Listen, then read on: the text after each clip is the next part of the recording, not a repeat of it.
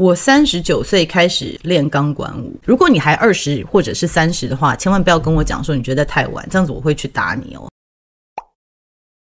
大家好，我是 Sherry，今天想要跟大家聊一下，人生永远不会太晚才开始，It's never too late to start。为什么今天要谈这个题目呢？是因为最近看到一些留言在 video 下面写说啊，如果早一点看到这个 video 的话就好了，现在心已死，或者是已经太晚了，呃，已经放弃人生了，或者是已经找不到人生的动力了，等等哦。那其实听了以后，我有点难过。因为曾经我也觉得说，啊。我三十岁了，已经来不及再重新开始了。那到四十岁的时候再回头看，就觉得说那时候好傻哦，怎么会那时候觉得太老了呢？所以我今天想要跟大家分享一下，为什么我觉得什么时候开始都可以，而且人生永远不会太晚才开始。先讲一下，就是我们自己历史上面最有名的案例，就是姜太公吧。姜太公是八十岁才碰到周文王的，所以想象一下哦，就是在八十岁之前，他其实是没有。没有什么成就的，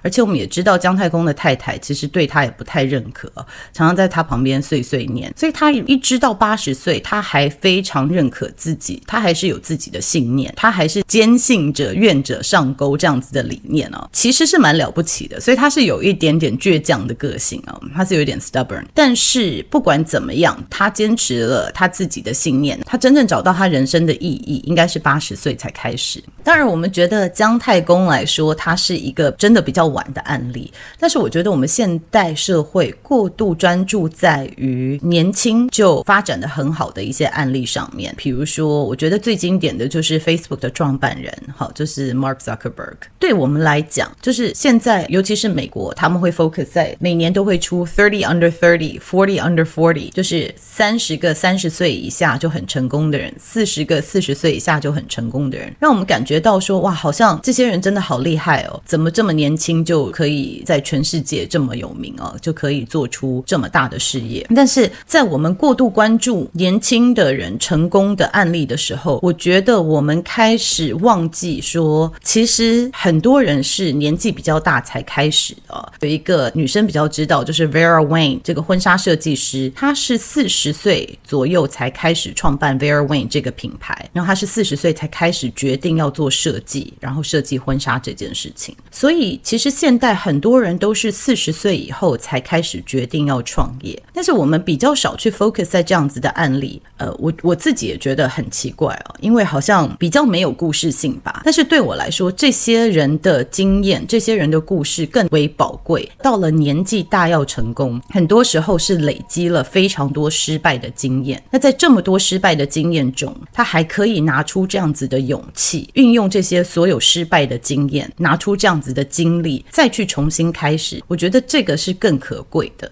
这是更值得钦佩的。然后这些人更是我自己设定为目标的人物。那么这些给我留言说他们觉得现在已经太晚开始的朋友们，我不知道你们都几岁，但是我猜你们年纪应该还没有我大哦。在这里，我想跟大家分享一个我大学的时候让我印象非常深的案例哦。我大学的时候去我朋友家做客，因为在美国嘛，发现他们车库都堆满了他妈妈的画作，然后晚上他妈也弹钢琴，我就觉得他妈妈好厉害哦，好有气质哦，就是又会画画又会弹钢琴。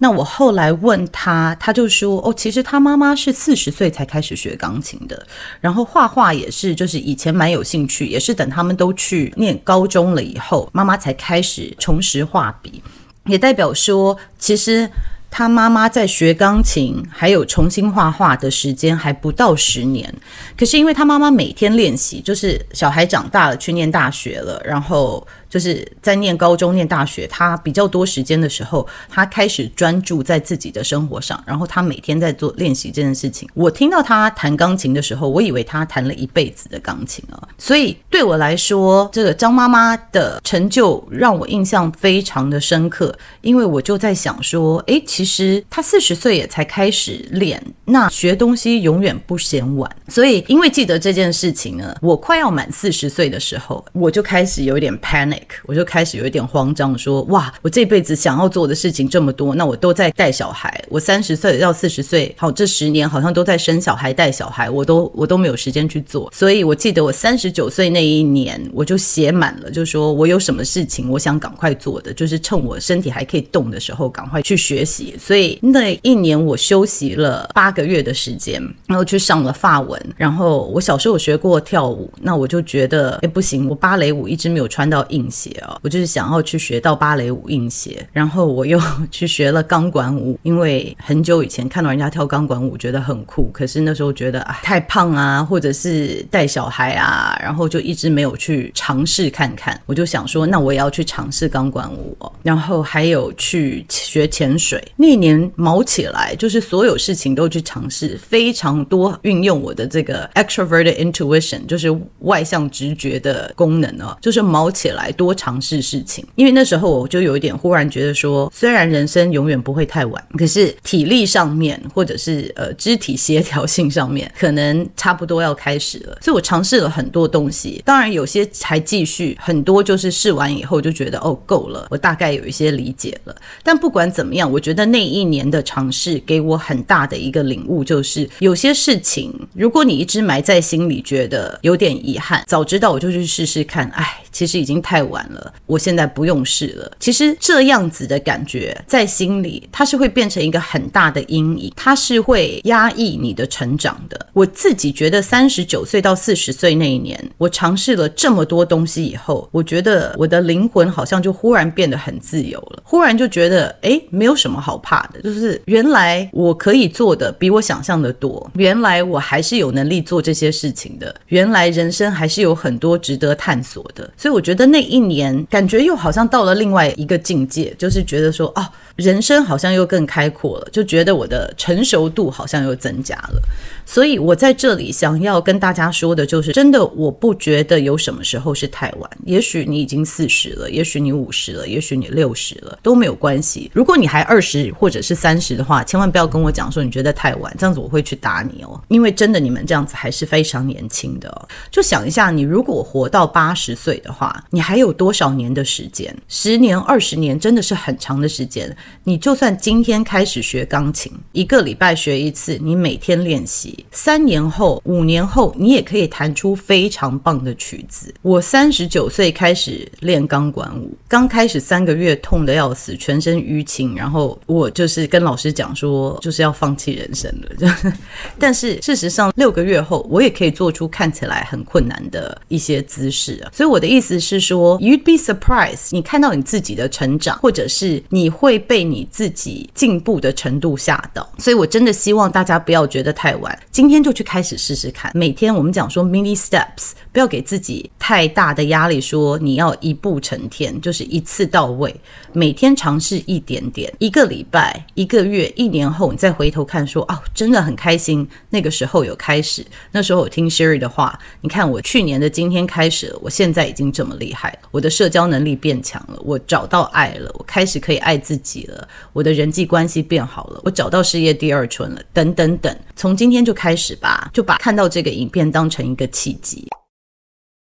那另外就是我之前在如何设定目标的这个 video 里面有跟大家提到一个工具叫做 History of the Future。那我记得之前有人问说，是不是有一集可以多讲一下什么叫做 History of the Future，就是未来的历史这个工具啊？那我今天就大概跟大家解说一下，其实它是非常简单的。未来的历史呢，就是我希望你静下来写一篇文章。那这个文章呢，不用给别人看，像写日记一样，它其实就是你一个未来的剧本。比如说你现在设定。一个目标大概是一年到三年后可以达成的，我建议最多不要超过三年。那想象你达成这个目标的模样，所以在这个文章一开始就是把你达成目标的模样的细节写得非常清楚。那我记得我那次写的时候呢，是在写说我研究所毕业的时候，我希望的样貌是什么。所以我的那一幕我写的是毕业典礼的当下。好，比如说我穿的是什么衣服，我毕业典礼有谁到现场来，然后我写的是我上台领毕业证书的那一刻浮现在我脑海中的想法。所以不管是什么，也许你想的是一个奖项，也许你想象的是毕业，也许你想象的是你事业有多成功，你接到升级的通知，或者是你结婚的那一天等等的哈。所以就想一下你设定的目标。那你设定的目标之后呢，很清楚的描述你当时的状况。你的长相、你的穿着、你的心情等等等，然后接下来呢，我们就来回顾。比如说，你设定的目标是三年，你就开始写这三年来最少。最少你碰到两个非常困难的时机，它几乎让你要放弃你的目标。然后仔细的描述这两个困境，然后描述你是怎么样克服这两个困境的。最起码写两个，然后最多写三个，大概就是两三个。写完之后，最后再写说你在这个时间内经历过的困境，然后这些困境中发生了什么事情，你为什么几乎要放弃，然后你怎么样把自己拉出来，你怎么样克服了。这些困境，然后最后达到你的目标，这样子你就写完了。这个就是 History of the Future 未来的历史。写这篇文章呢，最少要花一天。我有朋友花了大概两个星期的时间，我自己花了大概一个星期。而且写这个的过程呢，其实是一个非常疗愈的过程。如果你专心在写的话，其实中间有很多人会崩溃大哭。因为它其实讲到的是你内心深处，你知道你自己的 trigger 是什么，就是你知道你自己的弱点是什么。因为你知道你在什么样的状况，你最容易放弃。其实你非常了解你自己，然后你也大概知道做什么事情你会遇到什么样子的挑战。那写这个 History of the Future，它最大的用意其实就是说，你把你的人生剧本先写下来了。我们之前讲到说，我们的人生不要老是正面思考，就觉得哦，一切都会完美，一切都会呃很棒。因为当你觉得一切都会很棒的时候，你一定就会觉得很失落。因为人生没有一切都顺遂的，所以 History of the Future 它是事先告诉你说，你已经把未来有可能的挑战你先想好了，想好了以后，你也给自己写好了你的备战手册。没有人比你自己更了解你自己。那你的备战手册也写好的时候，当你碰实际碰到这个状况的时候，你就不会因为被 trigger 而太情绪化而失去了你的逻辑，因为你事先就已经想清楚这样的状况。我们人常常是说碰到问题。如果事先没有想到的，这个情绪一来，其实你会失去了逻辑，你就是脑筋一片空白，你就会马上走到你的阴暗面，你的盲点就会跑出来，你就会被你的盲点遮住。那所以，我们做 History of the Future 最重要的就是先把你的人生剧本写出来，这样就可以帮助你往你未来的目标前进。就算中间碰到了一些阻碍，你也知道怎么样可以克服。我希望大家看完这个 video 以后，都可以把这个当做一个契机，不管是 YouTube 推荐你我的 video，或者是你原来就是我的订阅者，我希望你把今天看到这个 video 当成一个契机，人生永远不会太晚，开始一个学习，开始一个新的里程碑。希望可以借由这个写未来的历史这个 exercise 来协助你达到你未来的目标。那最好是呢，大家以后成功了。或者是达到目标了，也许有一天被电视新闻采访，或者是杂志采访，说：“哎，你为什么这个时候有这样的契机，会开始这样子的事业，会做这样的事情？”你们也可以谢谢我啊，说：“哦，因为看到 Sherry 的 video，所以我才愿意开始。”那这样子我就真的太开心了，太感动了。那我昨天新学的，大家下次见喽，拜。